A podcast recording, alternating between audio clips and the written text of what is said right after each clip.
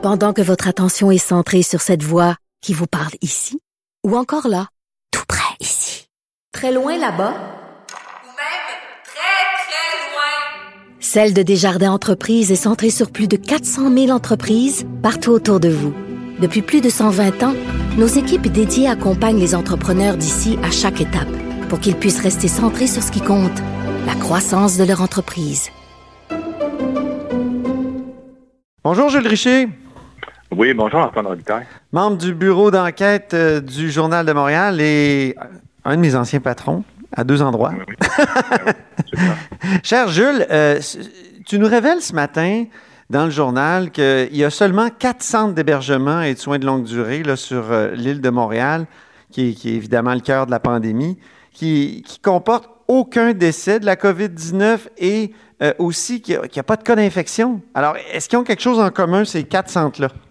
Oui, il s'agit là, de quatre petits centres euh, privés, euh, aussi bien conventionnés que non conventionnés. C'est-à-dire conventionnés, c'est qu'on applique les tarifs euh, gouvernement- gouvernementaux, pardon, et non conventionnés, c'est les, tarifs que le centre veut bien charger.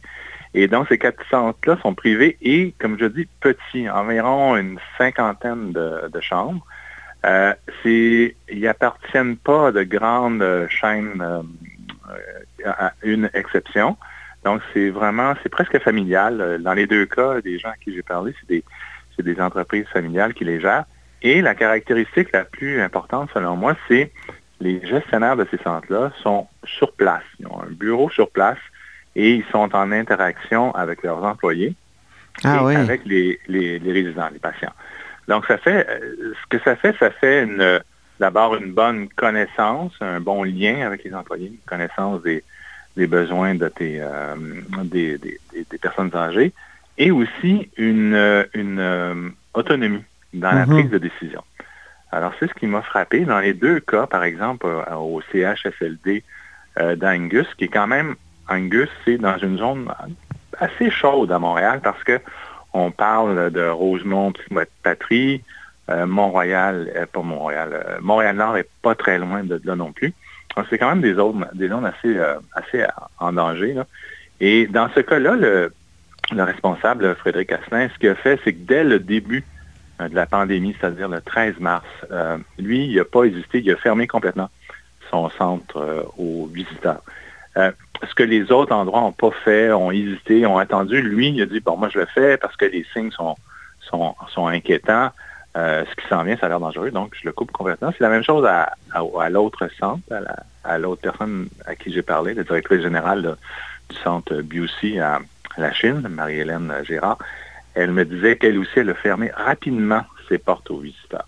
Donc, et c'était, ils l'ont fait parce qu'ils pouvaient le faire, donc ils n'attendaient pas après des, des ordres de, de- Ah oui, c'est ça, c'est ça. Il attendait pas après une espèce de, de management euh, très élevé, là, avec des, des- à la limite des, des hauts fonctionnaires ou des propriétaires de grandes chaînes. OK. Oui. Ou dans, dans les CHSLD publics, il y a souvent un gestionnaire pour plusieurs centres. Donc, il y a moins de, de latitude. Ils ne sont pas dans les centres, ils sont dans des bureaux euh, extérieurs. Une autre chose que, que- une autre initiative que- qu'ils ont pris là, dans le cas du centre de la Chine, euh, il manquait au début d'équipements de protection individuelle, les fameux EPI. Alors, euh, bon, le CIUS, dans ce mois-là, c'est le, pardon, le CIUS de l'Ouest de Montréal. Donc, il n'y en avait pas disponible. Donc, la, ce que la directrice générale, ce qu'elle a fait, elle est allée chez Rona et Mhm. puis elle a acheté euh, des visières, des masques anti-poussière, Ah oui. des maisons de protection, parce qu'elle n'en avait pas, puis ses employés lui demandaient. Mais elle savait que c'était pas exactement dans les normes, mais qu'elle n'avait pas le choix. Ça prenait quelque chose. Donc ça, c'est un autre exemple de, de, de comme on dit, small is beautiful. Sais, quand tu peux agir rapidement et que tu as une marge de manœuvre, c'est ce qu'elle a fait. Mais c'est sûr que les deux, deux centres en question, les centres que j'ai regardés, il y a une part de chance aussi. Bon, euh, c'est, c'est, c'est, c'est- c'est sûr que c'était très difficile de ne pas avoir du tout de cas. À la Chine, ce qui est arrivé, c'est qu'ils n'ont pas eu de transfert. Ils ont eu donc euh, ils n'ont pas eu de nouveaux patients qui auraient pu euh, permettre une transmission, mais quand même, c'est comme une leçon aussi dans la crise. C'est que. euh, Est-ce qu'ils ont des employés qui se promènent de plus. Non, des équipes volantes? Non, c'est ça. Ce qu'ils ont fait dans les deux cas, c'est qu'ils ont interdit, à, en fait, ils ont demandé à leurs employés de choisir. Soit tu travailles ici, ou Ah oui? tu ne travailles pas du tout. Donc, ils ont, ils ont refusé que les employés à temps partiel aillent à d'autres, dans d'autres CHSLD. Dès le début, ça a été identifié. Ils l'ont vu dès le début. Euh, par exemple, la, la responsable à la Chine, elle, elle a convoqué à un moment donné ses employés, au, au début encore, elle a dit, qu'est-ce que vous voulez que je fasse pour que la situation soit, soit selon vous, euh, sécuritaire? Là? Si, si jamais on se retrouvait, par exemple, en zone, euh, zone rouge, c'est-à-dire qu'on a des cas, alors, ce que ces employés lui ont dit, ben nous, on veut pas que vous fassiez affaire avec des euh, agences de placement temporaire. Ah oui. Euh, on veut pas que les, les employés à temps partiel se promènent dans différents centres. Parce que déjà à ce moment-là, ma- en mars, on, on savait que c'était des facteurs euh, de, de danger, puis c'était comme un peu Mhm. évident. Là. Et ce qu'elle a fait, la propriétaire, elle a respecté ça. Fait que tout de suite, dès le départ, elle a- ils ont appliqué cette mesure-là, encore à leur initiative. La même chose au CHSLD euh, Angus. Ils ils ont, ils l'ont appliqué à leur propre initiative. Parce qu'on on se souvient, au début, euh, oui, non, on ne savait pas trop. Les directives, c'était pas, c'était pas clair, c'était préférable que. Puis après, on disait, ouais, mais quand même, euh, le danger n'est pas, si c'est bien contrôlé, il n'y a pas euh, de danger. Mais là, on a compris par la suite que ça a été un des facteurs contributifs importants là, à la propagation de la maladie dans les, dans les CHSLD. Donc, il y a plusieurs leçons qu'on peut tirer de, de cette euh, enquête-là que tu as faite. Là. Oui, c'est ça. Mais je pense que la première leçon, c'est garder une certaine autonomie au centre. Et ce qu'il me disait aussi, c'est qu'avec la, la réforme là, des CIE, c'est tout ça, la réforme euh, Oui. Barrette, puis celle qui était entreprise avant, on a beaucoup, euh, bon, centralisé, ça c'est connu, dans des structures lourdes avec des gros euh, organigrammes et tout ça. Et c'est des structures souvent très centrées sur les, hôpitaux, très pro-hospitaliers. Mhm. Euh, on l'a vu dans la crise, le gouvernement euh, Legault a été très efficace pour introduire là, des mesures de distanciation sociale, euh, demander aux Québécois d'être disciplinés, les Québécois l'ont été. Oui, docile Euh, même. Oui, oui même docile, donc c'est un mot qu'on a entendu.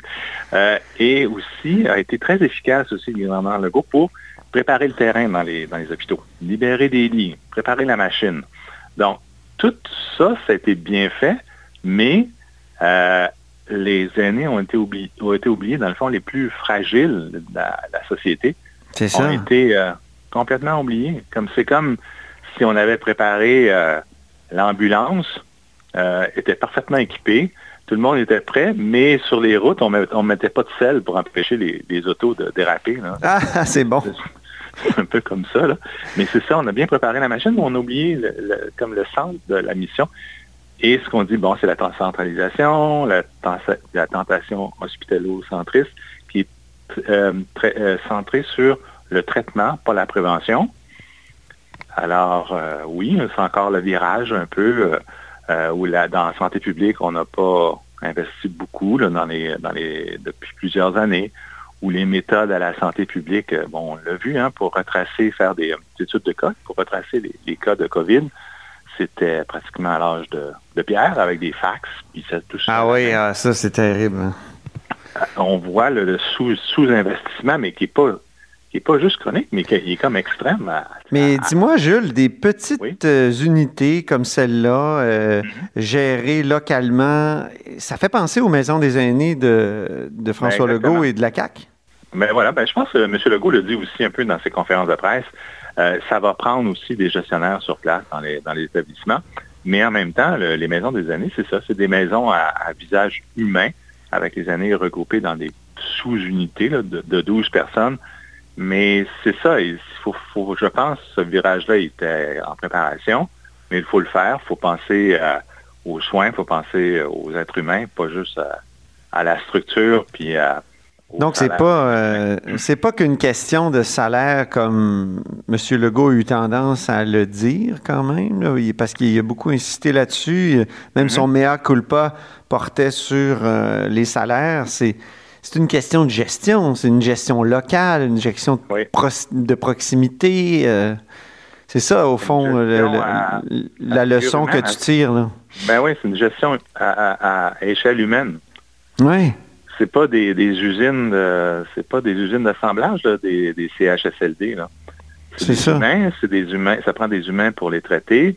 Ça prend aussi des, des humains, c'est sûr, bien rémunérés, mais surtout bien euh, motivés, encadrés, euh, à qui on parle. C'est pas juste des machines. Euh, on avait eu à un moment donné, c'était pas dans les CHSLD, la fameuse réforme euh, Toyota dont on avait parlé, mais qui était comme calculer le- chaque acte en minutes. Et tout Oui. et c'est pas ça que ça prend. Là. On- ça va prendre l'argent, oui, mais euh, un changement de... Tu parles de l'époque Yves Bolduc, là.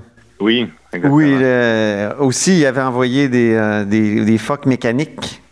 On- on- des forces mécaniques. oui, oui, oui, c'est vrai. Pour distraire les vues. C'est Oui, des personnes âgées, pardon. Et c'est ça, donc ça va prendre un virage comme ça. Le virage des dernières années, c'était de bien rémunérer les médecins, n'est-ce pas? Oui. Je pense qu'ils ont, ils ont été amplement rémunérés par Oui. le gouvernement de médecins, d'ailleurs. Et c'est le temps un peu qu'on... C'est une leçon cruelle, en fait, qu'on a vécu. Oui. C'est des, des milliers de personnes âgées qui... Alors, tout le monde parle d'une commission d'enquête, là.